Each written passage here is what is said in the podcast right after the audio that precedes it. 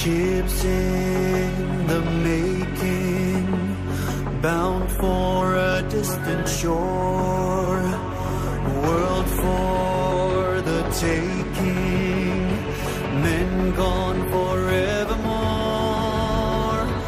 boarding and setting sail. Sexto Continente, dirigido por Monseñor José Ignacio Munilla, obispo electo de Orihuela, Alicante.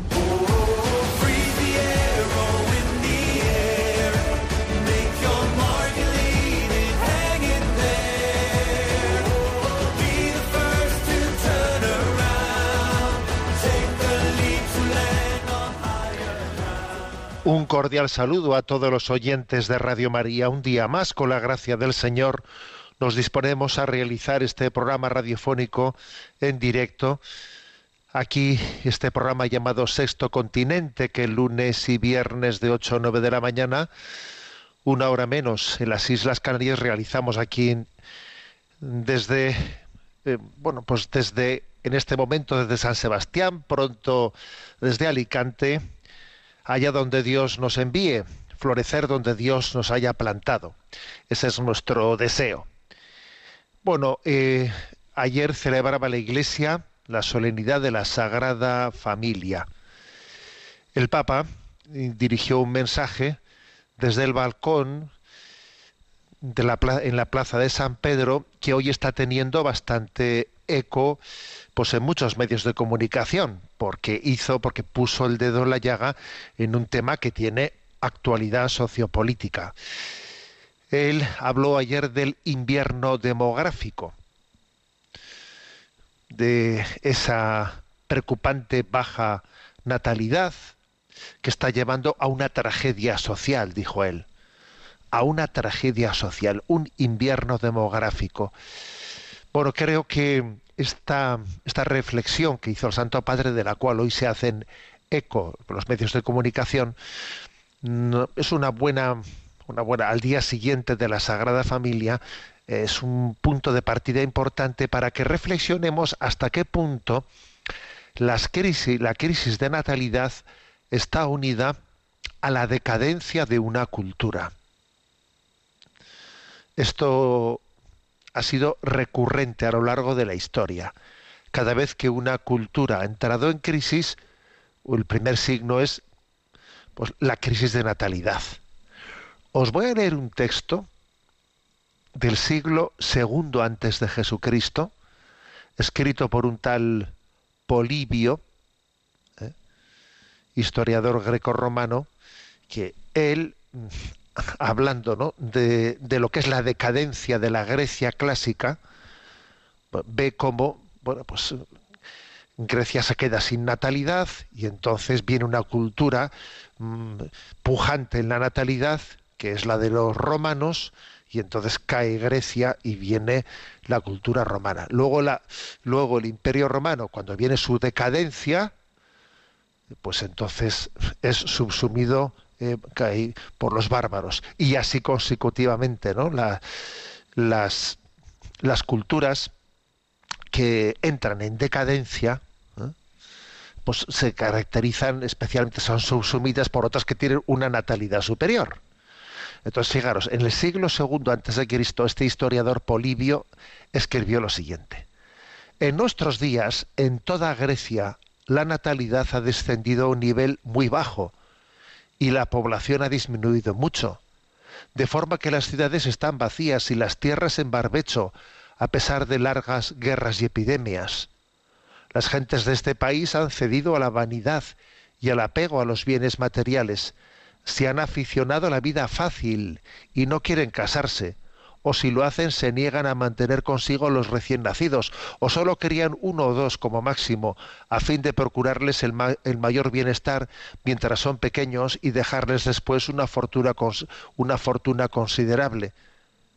De ese modo, el mal se ha desarrollado con rapidez, sin que nadie se haya dado cuenta. Increíble, ¿verdad? Escuchar esta descripción que parece que está ¿eh? reflejando pues, nuestros días. Lo que llamamos sociedades más avanzadas son precisamente las que tienen el porcentaje más bajo en la tasa de natalidad y al mismo tiempo el mayor promedio de aborto, de suicidios. Y es un signo muy claro el de la decadencia de nuestra cultura. A veces solemos tener cierto temor de si cuando hacemos una crítica de la modernidad nos estaremos pasando, si en el fondo pues no nos falta un equilibrio eh, pues para valorar más positivamente eh, es, esta cultura de nuestros días, ¿no? Y yo creo que es que no, nos pasamos en absoluto en esta crítica hacia la cultura decadente que estamos viviendo. ¿eh? Creo que tenemos que tener mucha conciencia de ello, ¿no? Bueno, pues este invierno demográfico, algunos hablan incluso de suicidio demográfico, porque claro, la palabra invierno demográfico, pues la verdad es que es un tanto, bueno, podríamos decir incluso complaciente, porque claro, el invierno viene sin responsabilidad de uno, cambian las estaciones del año, bueno, pues ahora parece que es algo que te sobreviene en el que tú tienes poca elección. Bueno, la verdad es que la palabra suicidio demográfico posiblemente está más pegada a la realidad, porque tenemos una responsabilidad en, ese, en esa crisis de la natalidad, que es perfecto reflejo de la crisis de esperanza.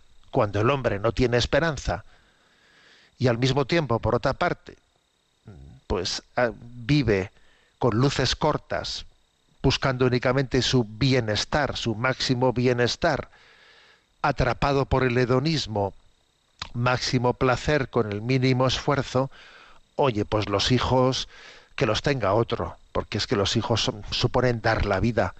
¿Y cómo voy a dar la vida si no sé qué sentido tiene la vida? Entonces se renuncia a la natalidad.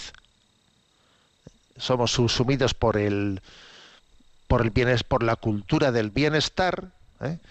sustituimos la felicidad por el bienestar, que es, que es un, un, timo auténtico, ¿no? Cuando ese deseo que tenemos de felicidad pretende ser eh,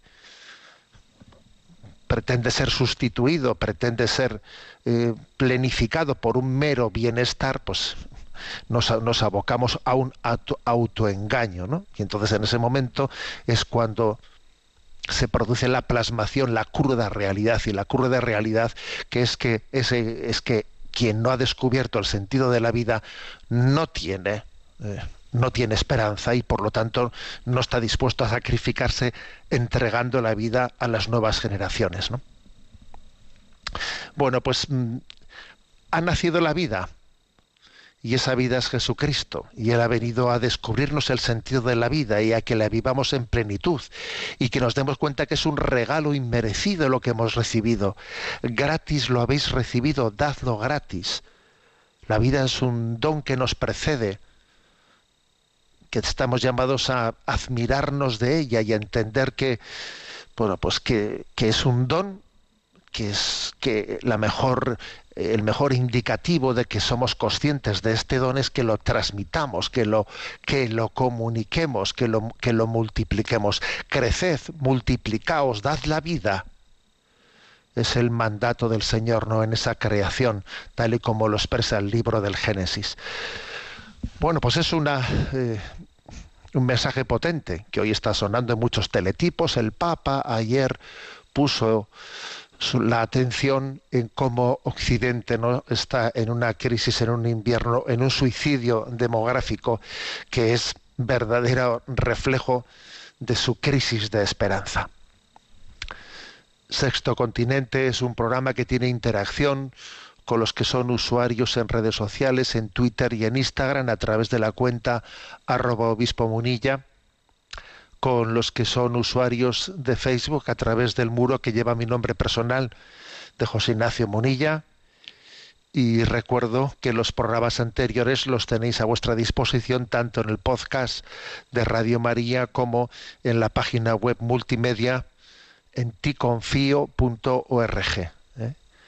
En esa página en ticonfío.org pues hay un apartado que tiene el nombre de Sexto Continente, en el que encontráis esos programas, además de otros muchos apartados de evangelización. Bueno, pues vamos adelante en este programa que realizamos al día siguiente ¿eh? del domingo de la Sagrada Familia y voy a compartir con vosotros, bueno, pues una pequeña reflexión sobre una carta que ayer precisamente, domingo de la Sagrada Familia, difundió el Santo Padre. Él ha dirigido una carta con motivo de la Sagrada Familia, pues a todos los novios y los matrimonios, a todas las familias, eh, tiene, el, tiene el nombre de Carta del Santo Padre Francisco a los matrimonios con ocasión del año Familia Amoris Leticia, porque estamos en un año especial, un año de la familia que comenzó el 19 de marzo de este año 2015 2021 eh, día de San José y que va a concluir el 26 de junio del próximo año del 2022 porque allí se celebran el encuentro mundial de las familias que va a tener lugar en Roma. O sea que es un año de la familia convocado desde el día San José hasta el encuentro mundial de las familias y ha sido convocado con motivo de que son cinco años de la encíclica Amoris Leticia. Bueno, pues ahora, en este día de la Sagrada Familia, el Papa ha publicado una sencilla carta, una carta sencilla que en el fondo es, mm, bueno, pues querer eh, refrescarnos eh, la conciencia de que estamos en este año de la familia, de que estamos preparando el décimo encuentro mundial de las familias, eh, que va a tener lugar en Roma, y entonces, bueno, pues esta carta viene a, a mantener encendida ¿no? esa llama y esa conciencia de lo que supone un año un año de la familia. En Religión en Libertad eh, se ha hecho un servicio creo que muy bien hecho, muy pedagógicamente expresado sobre un resumen de 12 ideas más relevantes de esta carta. ¿eh? Pablo Ginés lo ha expresado en, de esta manera, en 12 ideas más relevantes, yo me voy a servir eh, de, de, ese resumen que hace en Religión y Libertad y tomándome mis libertades y valga la redundancia, os lo comparto. ¿eh? 12 ideas principales ¿eh? de esta carta del Papa Francisco. La primera, ¿eh? Dios nos ayuda a salir de nuestra zona de confort. Esto es clave. Estábamos diciendo antes que un riesgo tremendo ¿no? de nuestra cultura del bienestar es quedarnos atrapados en ella. ¿eh? Eh, sustituir ¿no? nuestro deseo de, de felicidad ¿eh? por una especie de conformismo con el bienestar.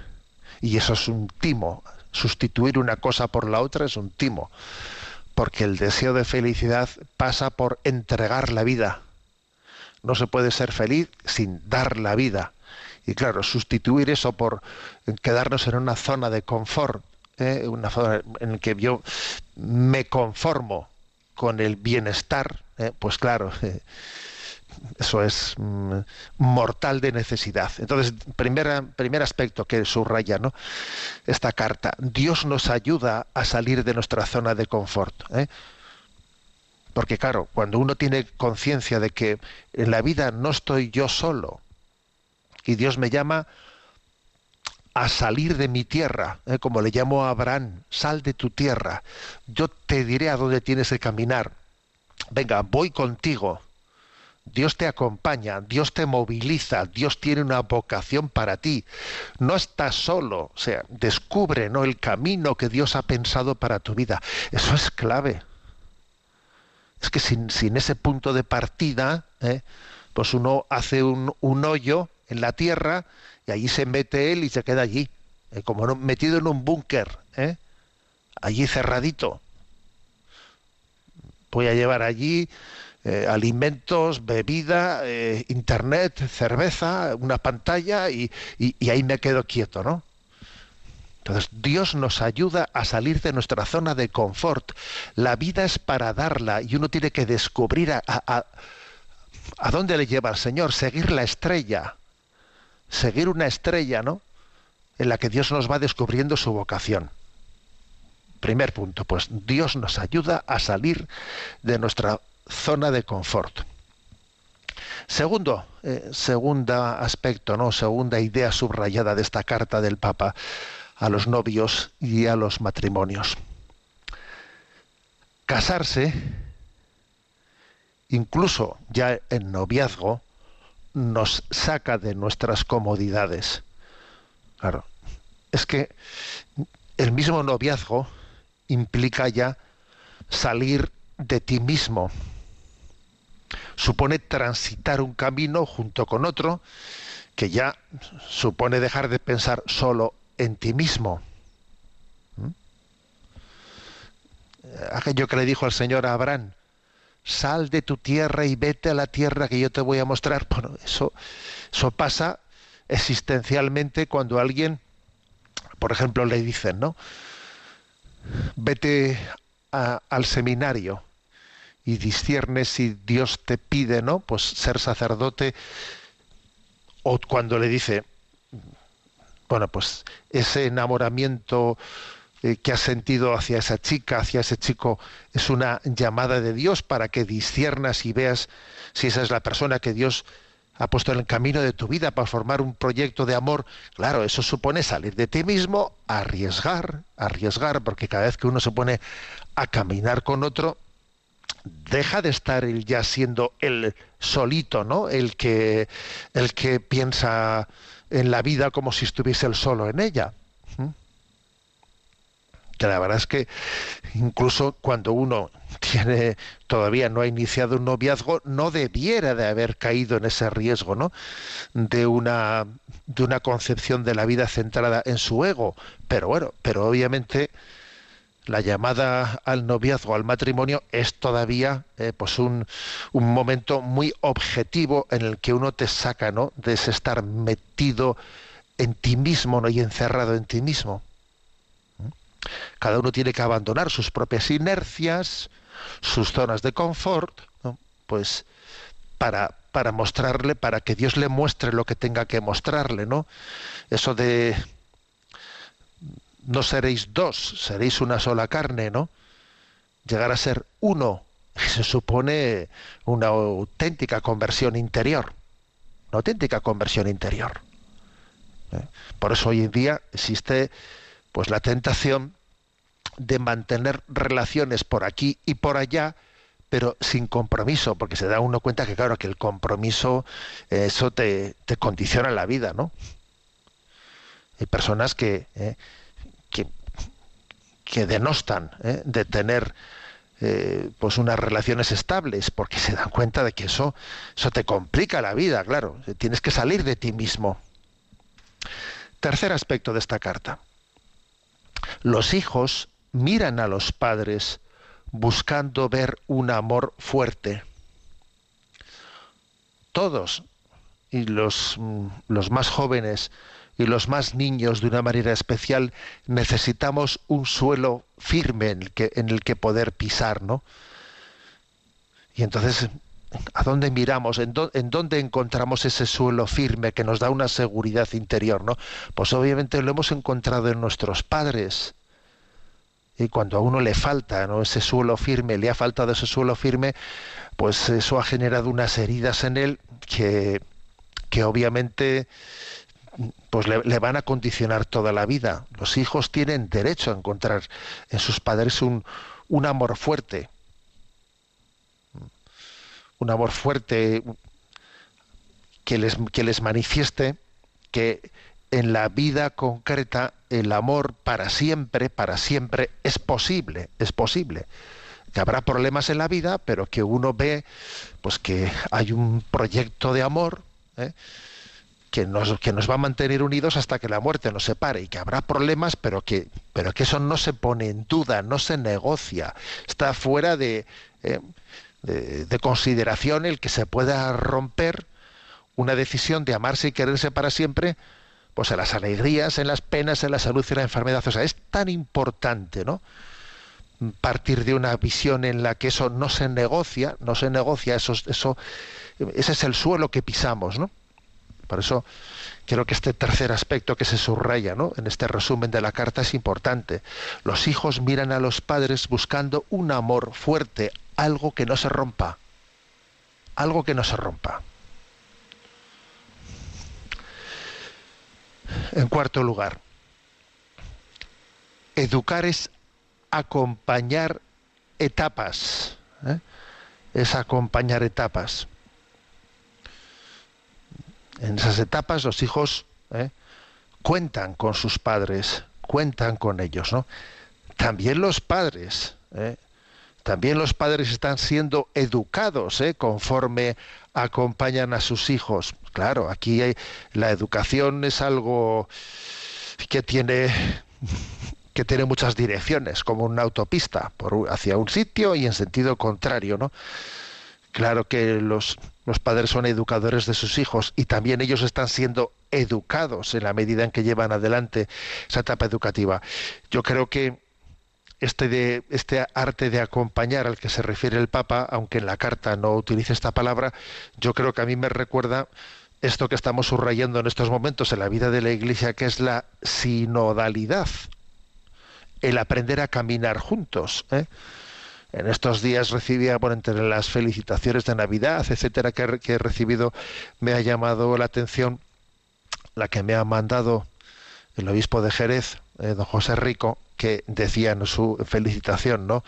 Aprendamos de la Sagrada Familia el arte de caminar juntos. Claro, pues esto es lo que, a ver, el mejor signo de sinodalidad, de caminar juntos es este. O sea, en una familia se camina juntos, ¿no? Se acompañan las etapas. Esto sí que es caminar juntos. ¿Mm? Es verdad que, que en la familia no todos son iguales, ya, pero sí que es verdad que se camina juntos. Y que lo que hace uno, pues, sí, en la medida en que lo haga bien, va a enriquecer mucho a los otros, ¿no? Unos hijos que van por el buen camino ayudan mucho a sus padres a ser mejores padres y, vice, y viceversa, ¿no? Caminar juntos, ¿no? Acompañarnos en las etapas. Quinto aspecto de esta carta. Los matrimonios han de transformar eh, la sociedad, también con la pastoral familiar, ¿no? Bueno, porque digamos la pastoral familiar, las familias que se unen entre ellas desde su especificidad de, de ser, de ser eh, una célula básica de la sociedad, pues tienen un apostolado muy especial. ¿eh? Tienen unas iniciativas que se unen a, eh, pues a la pastoral que los pastores de la iglesia ponen en marcha y es una manera muy importante de incidir en la vida de la sociedad tanto a nivel de evangelización como a nivel mmm, a nivel social o sea, es, muy importante eh, la presencia de la familia como familia asociada en la pastoral familiar ¿eh? De manera que, que, la manera de evangelizar no, no, la hacemos únicamente como cristianos bautizados sino como familia ¿eh? como familia Sexto aspecto eh, de esta carta. Mirando juntos a Jesús se superan eh, las, las, dificultades. Bueno, uno aprende, aprende en la familia a que hay problemas, hay dificultades, pero la clave está en que todos nos hemos comprometido a, tener un referente común. Pues por poner un ejemplo, ¿no? Hemos consagrado la familia al corazón de Jesús. Y entonces tendremos problemas, habrá líos, seguro que los va a haber, porque la vida es así. Pero nos hemos comprometido que vamos a abordar toda situación mirando firmemente los ojos a, a los ojos de Jesús. La verdadera comunión de una familia, la verdadera comunión no es mirarse unos a otros, no, sino mirar todos en la misma dirección fijo los ojos en Jesús. Y eso es lo que nos da fuerza. Eh, ahí encontramos ¿no? la capacidad de, de conjugarnos, de, de, tener una perspectiva en la que eh, en medio de, en medio de la de la turbación, en medio de la turbulencia, en medio de muchas situaciones, mm, todos nos comprometemos a tener un punto de encuentro en Jesucristo. ¿Eh? Séptimo aspecto que subraya el Papa en esta carta crecer en el amor y la paciencia, ¿no? Con el himno de caridad de San Pablo.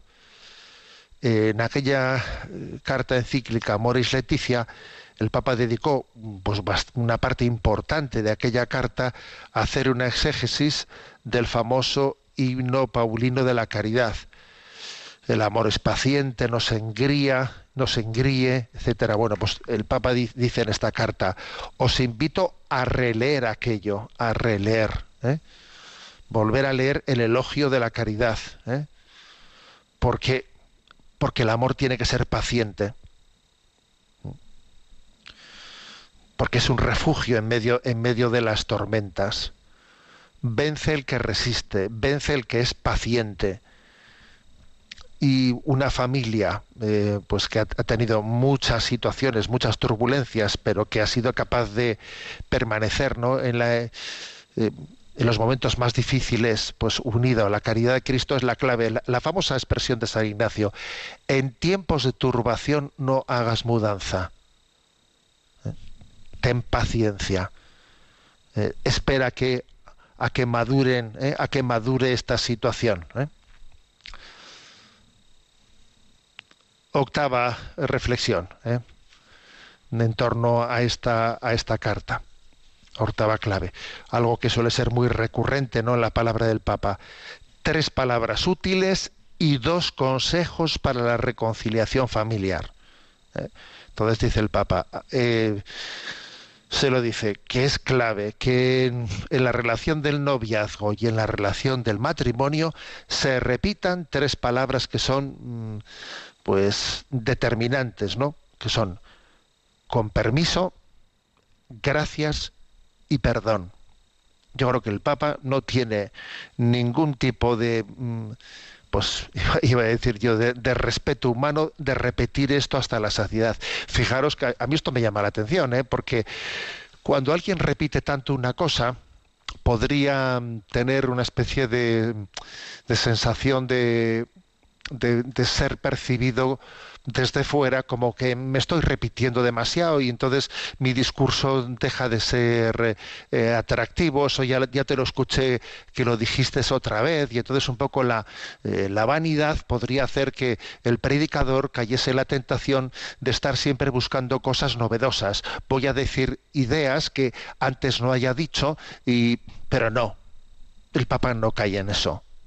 A ver, hay temas, hay cuestiones claves que no me da vergüenza repetirlas 15 veces si es necesario, porque me doy cuenta de que en ellas nos jugamos mucho. Y de hecho en la propia Sagrada Escritura, claro que se repite en cuestiones básicas. ¿eh? no nos tiene que importar el repetirnos o no repetirnos, ¿no? sino poner el dedo allí en lo que es sustancial. Entonces el Papa, bueno, pues en esta carta vuelve, ¿no? Pues a poner por escrito lo que ha dicho en muchísimas audiencias, que hay tres palabras clave, que son con permiso, gracias y perdón. Y en un lugar en el que se repite esas tres palabras con frecuencia, vamos, en una familia en la que se repiten con frecuencia, se puede decir que su salud está asegurada. Con permiso, porque soy consciente de que tengo que tener en cuenta a las demás personas ¿eh? y no actuar como si estuviese yo solo. Gracias, porque tengo que, tengo que tener la sensibilidad para percatarme de cuántas cosas he recibido de los demás, ¿no? Y perdón, porque es, es clave que yo me dé cuenta de que, de que estoy con mi propio pecado y con mi propia imperfección, pues estoy no estoy contribuyendo debidamente como debiera ¿no? a la relación familiar. Con permiso, gracias y perdón. Y a estas tres palabras clave añade el Papa dos consejos ¿no? para la reconciliación familiar, que también él ha repetido muchas veces. Y uno es el de que hay que terminar el día siempre haciendo las paces. Siempre haciendo las paces, ¿no? Ayer dijo el Papa mm, en el comentario que hizo desde el balcón que cuando uno termina el día en el seno de la familia, en el seno del matrimonio, sin haber hecho las paces, porque ha habido una discusión, ha habido un roce, y entonces ese orgullito nos lleva a concluir el día sin haber hecho las paces, ya tienes un problema, porque al día siguiente comenzamos, dijo él, una especie de guerra fría. Guerra, guerra fría porque ayer no hicimos las paces. Entonces es eso de mantener ya y no enmendar ya, ¿no? O sea, ya el amor propio allí sacando pecho, mal asunto. nunca terminen el día en familia sin hacer las paces, dice el Papa, ¿no? A lo cual también añade un segundo consejo para vencer ese orgullito, ese orgullo tan ridículo, tan estúpido que es que con el que nos fraguamos nuestra tumba, ¿no? Bueno, pues para superar ese orgullo, eh, dice él, el rezar juntos, el aprender a arrodillarse juntos, eh, ese acto de humildad en la oración ayudará muchísimo ¿no? a superar el, el amor propio que impide pedirse perdón o disculpas. Novena eh, idea, ¿no? Clave de esta carta del Papa que nos ha compartido con motivo del Día de la Sagrada Familia. Dice, los matrimonios que se han roto ya con ayuda pueden causar menos dolor. O sea, es decir, por desgracia, partimos también de que hay matrimonios que, se han roto ya, que es un hecho. ¿eh? Entonces existe el riesgo de que cuando esto ha acontecido, pues entonces ya, pues incluso uno eh, tenga esa desesperanza de decir, pues como esto ya se ha roto, pues entonces ya qué más dará, ¿no? Ya actuamos de una manera desesperada, incluso hasta con un cierto rencor, incluso sintiendo consuelo en que al otro le vaya mal. Y eso es terrible. Eso es terrible, porque las cosas siempre pueden empeorar. Entonces, eh, es, muy importante no dejarse llevar por esa dinámica. Que un matrimonio se ha roto. Bueno, ojalá pueda recomponerse, pero ahora mismo lo primero que tengo que hacer es que no vaya peor porque después de que ha ocurrido esta ruptura todavía puede ocurrir, eh, puede, degenerar más y además el demonio en su manera de actuación nunca se siente satisfecho con el mal, siempre de un mal pretende sacar otro mal mayor y otro mal mayor y otro mal mayor, ¿no? Llevados por una, una dinámica de la desesperación. Por eso es clave que cuando ha habido problemas, ha habido rupturas, que nos dejemos ayudar para que no se cause un mal mayor todavía, ¿no? Para que las heridas no sean mayores.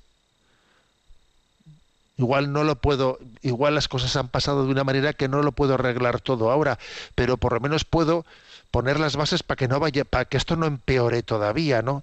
Y si pongo las bases para que no empeore, ya he hecho algo para que mejore, porque es así. ¿eh? Y Dios me inspirará, pues, el modo de seguir adelante si doy un paso en la buena dirección. ¿eh? O sea, no caer en la dinámica de la desesperación, porque puede, cuando las cosas han ido mal, existe ya el riesgo de la desesperación, de que ya cuanto peor mejor, y eso, eso, eso es de Satanás. ¿eh? Esa desesperación de que cuanto peor mejor es de Satanás. ¿eh?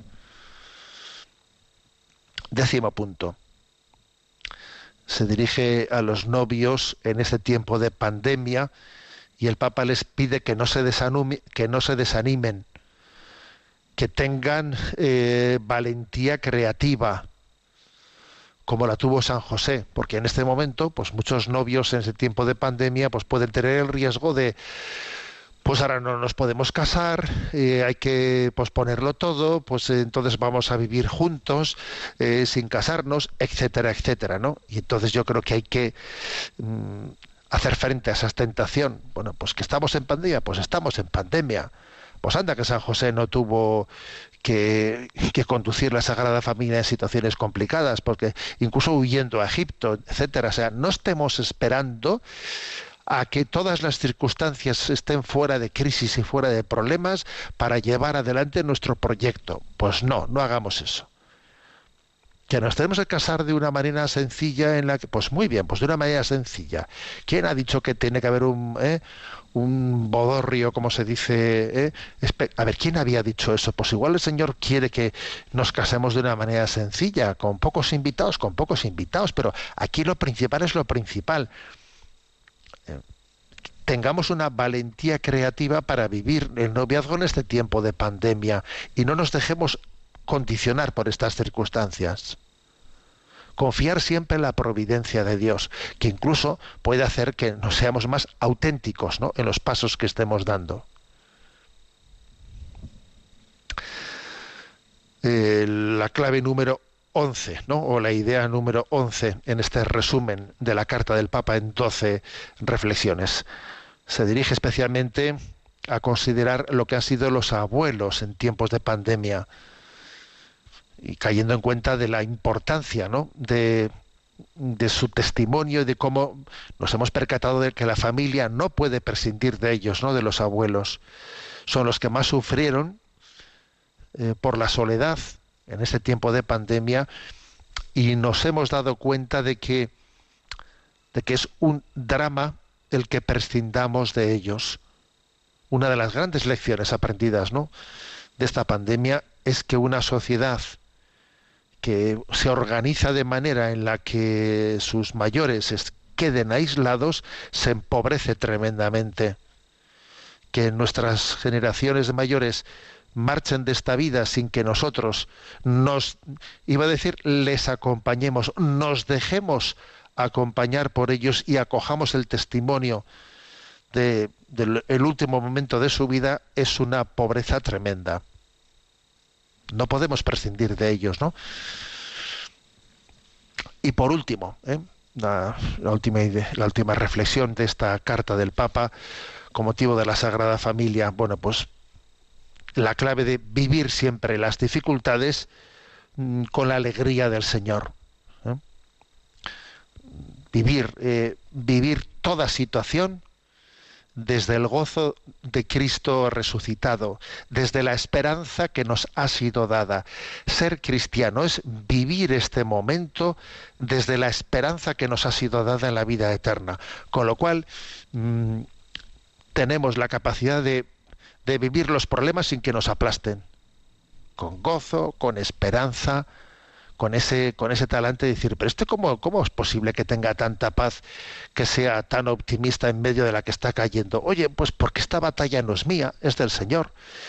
Y yo sé de quién me he fiado y tengo plena confianza que Él llevará a su término lo que ha comenzado en nosotros.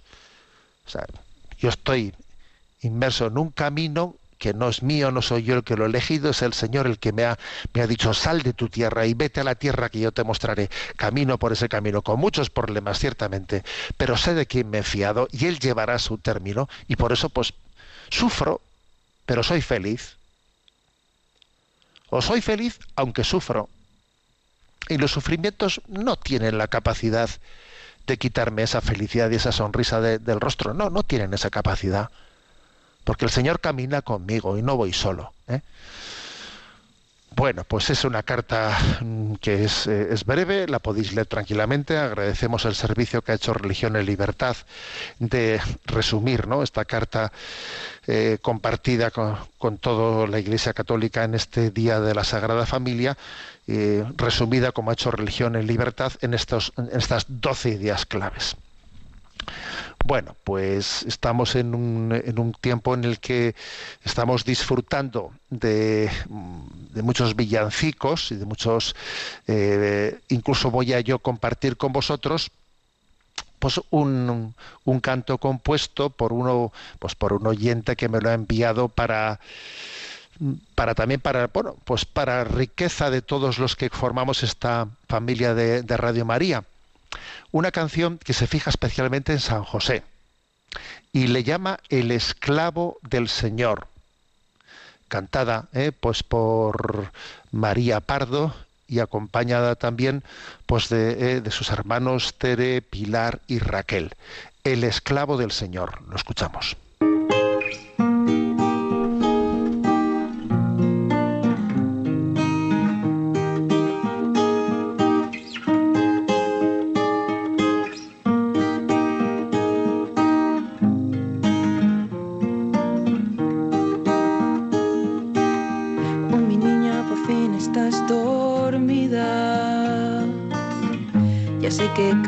De caminar, pero tenerte aquí en mi vida me ayuda a seguir hasta el final, verme tranquila, luz de mi vida, déjame oírte respirar, pues al verte dormida sobre un asno. Haces entender que todo en ti es humildad.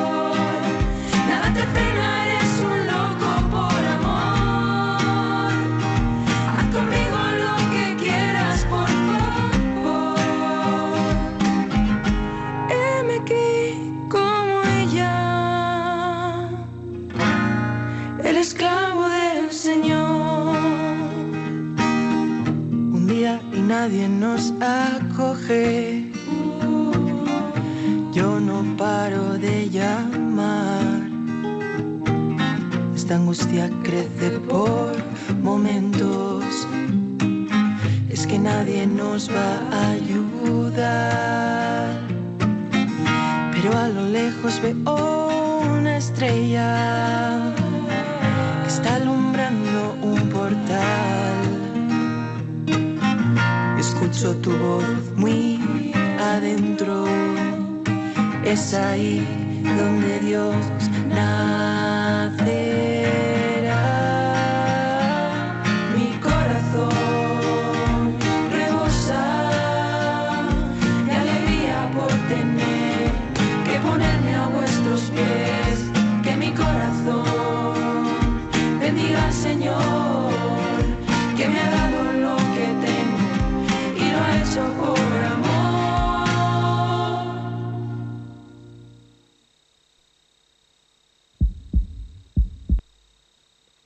Seguimos adelante en esta edición de Sexto Continente después de haber reflexionado en San José como el esclavo del Señor.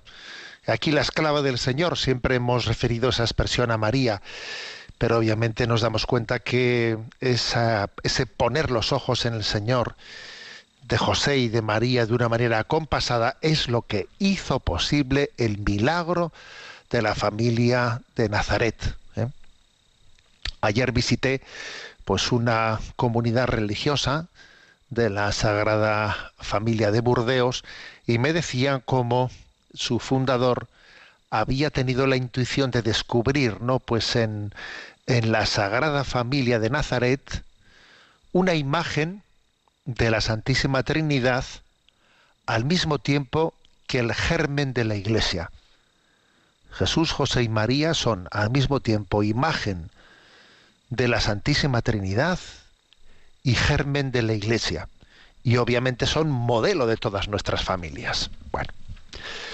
Bien, vamos adelante en eh, la andadura de Sexto Continente. Tenemos nuestro rincón de Chesterton. Sabéis que tenemos ahí un, libro que algunas veces eh, lo he referido, del que me estoy sirviendo para este rincón de Chesterton. Es un buen puñado de ideas, se titula así, un buen puñado de ideas en el que dos autores, Enrique García Máiquez y Luz Daniel González, pues han hecho toda una recopilación de citas de todas las obras de, Chesterton pues, reunidas eh, en torno a aforismos, a términos concretos. ¿no? Bueno, pues en, el día de hoy eh, acojo o me centro en el aforismo del mundo moderno, ¿eh? del mundo moderno. Y como Chesterton es un gran crítico de la modernidad y además critica la modernidad sin complejos, pues os podéis imaginar que aquí tenemos citas suyas abundantes y muy interesantes, ¿no? Muy incisivas. Si por algo se podría caracterizar a Chesterton es por esto, ¿eh? ser un crítico sin complejos, ¿no? de, de la modernidad. Y comienza diciendo lo siguiente: los estúpidos están burlándose de la pasada generación y los inteligentes están burlándose de su propia generación. Está buena esta, ¿eh?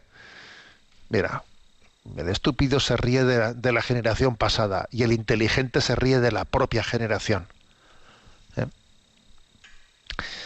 Y aquí, y aquí a esto, claro, es muy fácil, ¿no? Es muy fácil eh, estar mirando los, los defectos de las generaciones pasadas, sí, claro. Lo que hay que ser es, eso es, eso es fácil, ¿no? A toro pasado, no, no. Aquí lo que hace falta es ser capaz de, de criticar los defectos de la generación presente. Empezar aquí a hablar, que- porque fíjate la Inquisición, oye, mira, eso está un poquito lejos. Eh, empezar ahora a criticar la, la Inquisición como si hubiese ocurrido ahora, pues es, claro, eso está tan, es tan lejano, está tan descontextualizado que, claro, eso es muy fácil, ¿no? Eso no hay que ser muy inteligente. Para lo que hay que ser inteligente es para criticar lo que está ocurriendo ahora. Por eso esta, em, esta contraposición eh, tan luminosa que hace Chesterton en ello.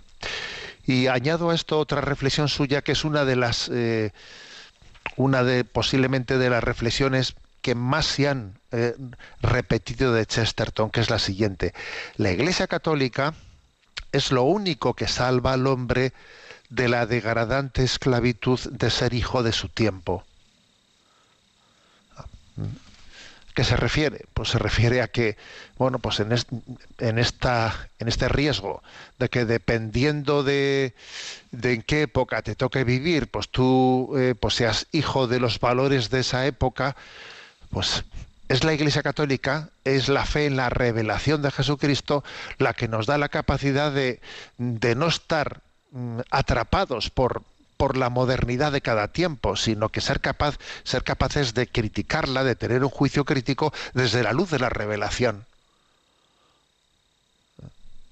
Yo no puedo estar esperando a que algo esté de moda o deje de estar de moda para poder tener un juicio crítico sobre ello. O sea, necesito una perspectiva que trascienda el momento, el momento eh, en el que vivo. Y, e- y esa es la luz de la revelación, ¿no? Que custodia la Iglesia Católica y por eso dice la Iglesia Católica es lo único que salva al hombre de la degradante esclavitud de ser hijo de su tiempo. Hay que continuar diciendo que la crisis de la modernidad tal y como Chesterton la juzga, es, es crisis de pensamiento, ¿eh? no solo de desorden moral, porque a veces solemos decir, es que menudo desorden moral, ya, ya, pero ojo, detrás del desorden moral hay un desorden de pensamiento. Y Chesterton no, no es un hombre que se está escandalizando por los desórdenes morales, no, más bien él se fija en la crisis de pensamiento. Dice, por ejemplo, el mayor absurdo del mundo moderno es suponer que se puede introducir anarquía en el intelecto sin introducir anarquía en la vida. Claro, dice que en la vida hay anarquía normal si hemos introducido una falta de, cla de, claridad en el pensamiento, hemos introducido anarquía en el intelecto, normal que haya anarquía en la vida. No te escandalices tanto, del desmadre moral que hay en la calle. Mira más bien el desmadre que hay en el pensamiento, ¿eh? del cual se produce, del cual sobreviene el otro, ¿no? Y dentro de esta, eh, de la de esta crisis de pensamiento de la modernidad, dice Chesterton, el principio de toda verdadera crítica de nuestro tiempo está en caer en cuenta de que no tiene nada que decir justo cuando ha inventado una trompeta para decirlo. Es que resulta, fíjate, tenemos una trompeta impresionante. Hemos inventado, pues hoy, hoy en día, ¿no? Si estuviese Chesterton aquí diría, mira, hemos inventado Internet. Es que fíjate qué maravilla de cómo las, las comunicaciones. Son impresionantes, ¿no? Las comunicaciones. El único problema es que no tenemos nada que decir. Eh, repito su expresión, ¿eh? el principio de toda verdadera crítica de nuestro tiempo está en caer en cuenta de que no tenemos nada que decir justo cuando hemos inventado una trompeta para decirlo. Pues es que el problema está en que hay una crisis de pensamiento que no tienes nada que decir. ¿Eh? Y, y remata esto con la siguiente expresión. Un hombre moderno tiene absoluta libertad para elegir una u otra filosofía, pero lo que suele ocurrir es que no conoce ni siquiera su propia filosofía, sino su propia fraseología. Se utilizan frases, expresiones de moda, pero son fraseologías, no tienes filosofía. Has sustituido la filosofía por la fraseología, te falta un pensamiento coherente. Te dejas llevar, ¿no? Pues por, es- por expresiones de, de moda según en qué momento las estás pronunciando. Fijaros que la crisis religiosa ha ido de la mano de la crisis filosófica. ¿eh? No digamos nada de la metafísica. Bueno, la gran crisis de la modernidad es pues una renuncia a los ideales, unos ideales que se fundan en la creencia de la verdad.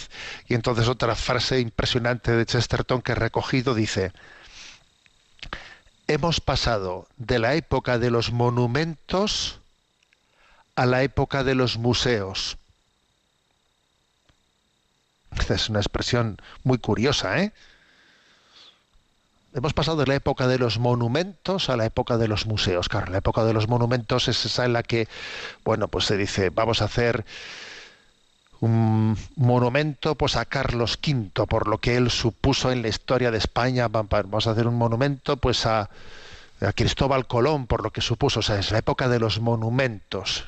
Ya, pero ahora estamos en la época de los museos.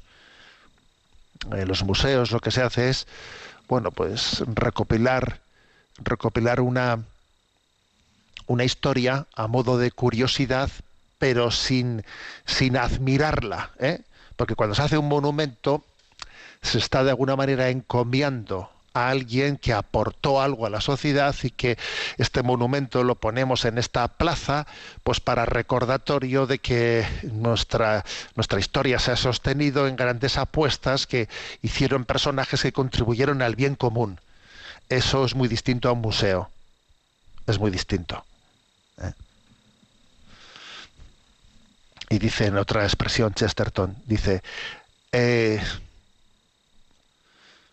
no discutamos si es mejor ir hacia adelante o hacia atrás, sino discutamos cuál es el mejor sitio al que tenemos que ir. ¿Eh? A ver, vamos a, lo sustancial.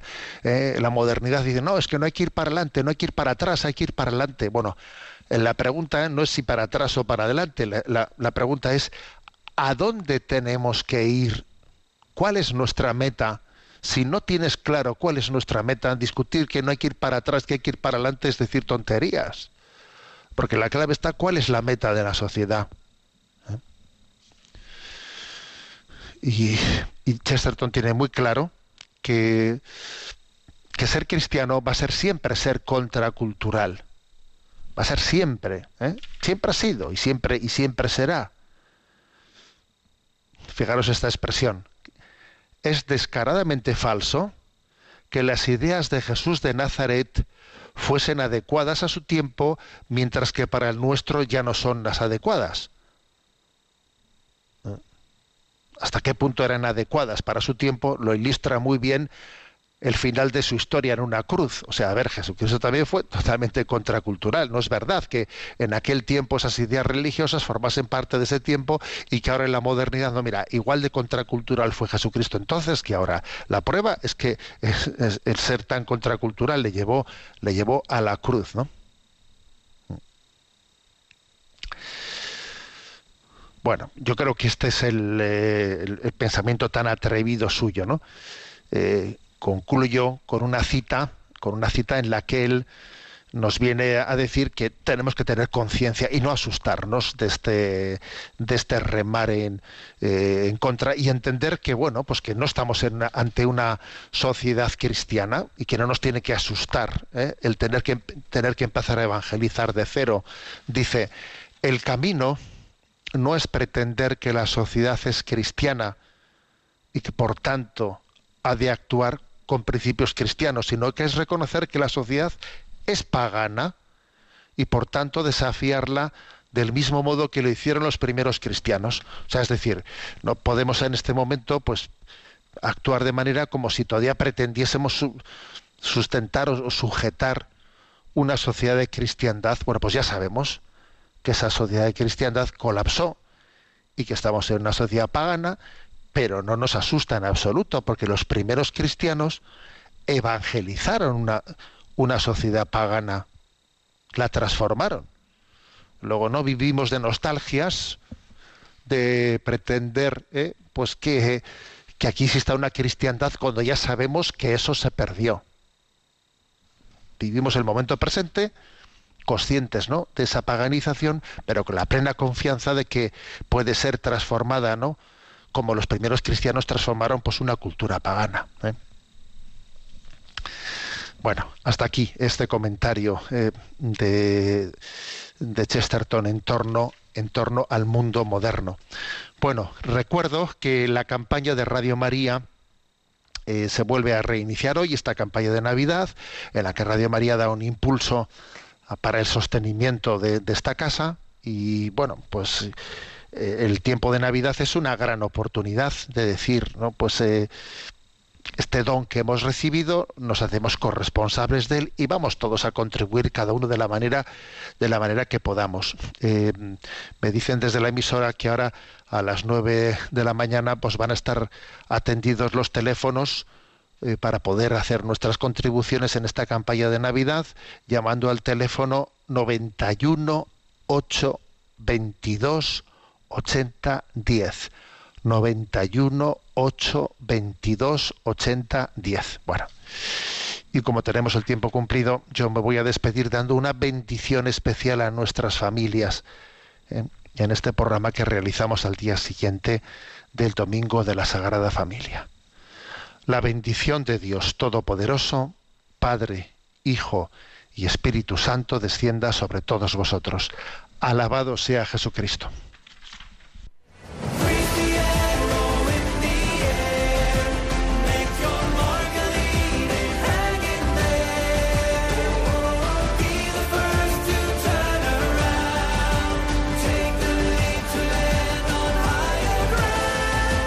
Finaliza en Radio María, Sexto Continente, un programa dirigido por Monseñor José Ignacio Munilla, obispo electo de Orihuela Alicante.